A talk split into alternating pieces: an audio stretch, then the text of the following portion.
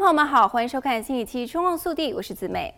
二零二四年，加州快餐店雇员的最低时薪将调涨至二十美元，比现在的十六点二美元提高百分之二十三。工资成本的增高势必引发加州快餐以及整体餐饮价格的上涨。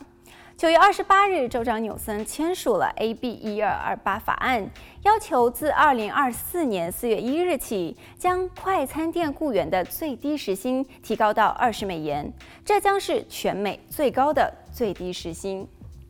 目前，加州的最低时薪为十五点五美元，明年将提高至十六美元，而联邦规定的最低时薪仅为七点二五美元。事实上，这肯定会将加州调涨的薪资成本转嫁给消费者。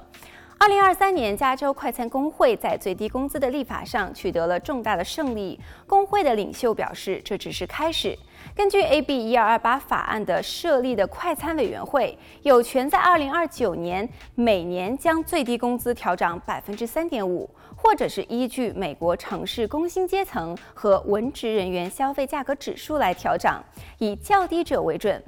为了换取更高的最低时薪，工会放弃了让快餐公司为加州连锁店不当行为承担责任的要求，而这可能会颠覆快餐业赖以生存的商业模式。同时，快餐业同意将与最低工资相关的公投案从2024年大选中取消。快餐店巨头麦当劳公司也正在考虑提高快餐的价格，以应对加州劳动力成本上涨的问题。麦当劳在九月份宣布。明年一月一日起将调整特许经营权费率，从百分之四提高到百分之五。这是麦当劳公司近三十年来首次针对特许经销商的总销售额的提高费率。但是调整仅仅对于新开张的连锁店，已经在经营者的费率仍然是百分之四。联邦政府九月公布的通货膨胀指数显示，自动售货机和移动摊位价格上涨百分之十六，员工和学校食品价格上涨百分之九点一，